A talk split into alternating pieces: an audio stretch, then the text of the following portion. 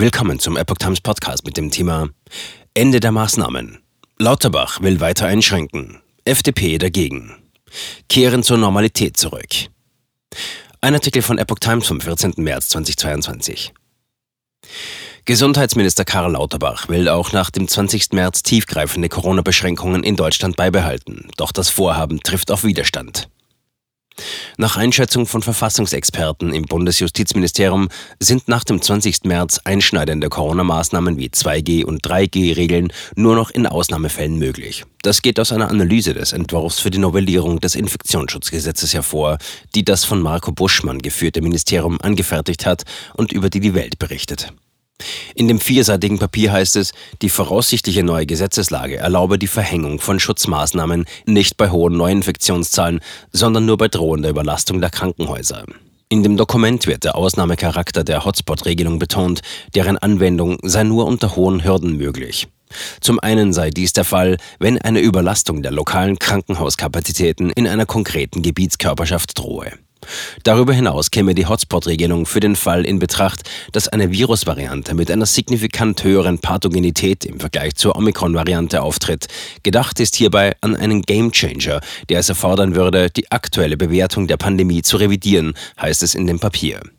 Zuletzt hatte Bundesgesundheitsminister Karl Lauterbach dafür plädiert, trotz des Auslaufens der meisten Corona-Maßnahmen eben jene weiter zu verhängen. So erklärte er am Freitag, er rechnet damit, dass die Hotspot-Regelung schnell und oft zum Einsatz kommen werde. FDP verteidigt Wegfall der Corona-Beschränkungen. Indes verteidigt auch der designierte FDP-Generalsekretär Bijan Dir Saray den Wegfall der allermeisten Corona-Beschränkungen. Dir Saray sagte der Düsseldorfer Rheinischen Post, das sei ein großer Erfolg nach zwei Jahren Pandemie. Wir kehren zur Normalität zurück. Gleichzeitig blieben die Länder handlungsfähig, sollte sich die Corona-Lage wieder drastisch verschärfen. Diese Kombination aus verantwortungsvollem Handeln und dem Ende der Freiheitseinschränkungen ist genau richtig, sagte der FDP-Politiker.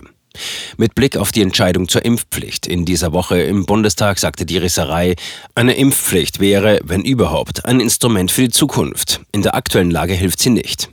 Er halte es nach wie vor für richtig, dass das Parlament über diese Frage jenseits von Fraktionsvorgaben entscheide. Die Mehrheitsverhältnisse vermag ich aber nicht vorherzusehen, sagte die Irisserei. Damen drängt auf Nachschärfung des Corona-Gesetzentwurfs. Der grünen Gesundheitspolitiker Janusz Dahmen will im Bundestag jedoch auf eine Verschärfung des Regierungsentwurfs für ein neues Infektionsschutzgesetz drängen. Ich werbe sehr dafür, den Gesetzentwurf zur Reform des Infektionsschutzgesetzes noch einmal anzupassen und die Maskenpflicht in Innenräumen als Basisschutzmaßnahme beizubehalten, sagte Dahmen den Zeitungen des Redaktionsnetzwerks Deutschland. Er schränke die Erfolgsaussichten seines Vorstoßes aber selbst ein. Es ist unübersehbar, dass es dazu in der Koalition unterschiedliche politische Sichtweisen gibt. Am Ende des Tages bedarf es einer parlamentarischen Mehrheit, um einen entsprechend erweiterten Basisschutz zu beschließen, sagte der gesundheitspolitische Sprecher der Grünen Bundestagsfraktion. Wenn es keine Einigung gibt, würde das im schlimmsten Fall dazu führen, dass gar keine Regeln mehr gelten können, weil alles ausläuft, warnte er. Die Handlungsspielräume für die Länder seien im Gesetzentwurf der Bundesregierung zudem so groß angelegt, dass Bundesländer auf gleiche Lagen unterschiedlich reagieren könnten. Deshalb müssen die Länder Verabredungen treffen, wie sie in eigener Verantwortung Regeln so formulieren, dass sie möglichst gleichförmig und nachvollziehbar sind, sagte Dahmen dem RND. Der Grünen-Politiker forderte konkrete Schritte bei der nächsten Ministerpräsidentenkonferenz. Da wir in allen Ländern steigende Fallzahlen und in mehreren Ländern sogar Rekordinzidenzwerte und eine Rekordhospitalisierungsinzidenz sehen, müssen die Länder bei der Ministerpräsidentenkonferenz am Donnerstag gemeinsam die Verabredung treffen, alle derzeit geltenden Schutzmaßnahmen erstmal auch über den 20. März hinaus mit Landesbeschlüssen zu verlängern. Bundestag debattiert über Einführung der allgemeinen Impfpflicht. Unterstützung erhielt Damen vom Vorstand der Stiftung Patientenschutz, Eugen Brösch. Wenn das Gesetz so verabschiedet wird, wie es vom Bundeskabinett eingebracht wurde, macht es alle Arbeit der letzten zwei Jahre obsolet, sagte Brösch dem RND zur geplanten Änderung des Infektionsschutzgesetzes. Der Gesetzentwurf müsse dringend nachgebessert werden. Testregime und Maskenpflicht müssen bundesweit gesetzlich verankert werden, forderte der Patientenschützer. Brüsch sprach sich außerdem dafür aus, einen Rechtsanspruch auf regelmäßige Corona-Tests für Pflegebedürftige außerhalb stationärer Einrichtungen und deren Angehörige zu schaffen. Am Donnerstag will der Bundestag auch über die Einführung einer allgemeinen Impfpflicht debattieren.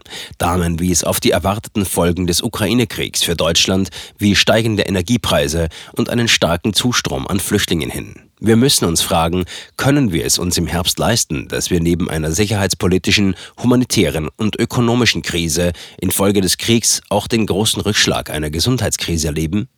Ich meine nein mahnte der Befürworter einer allgemeinen Impfpflicht dem RND gegenüber.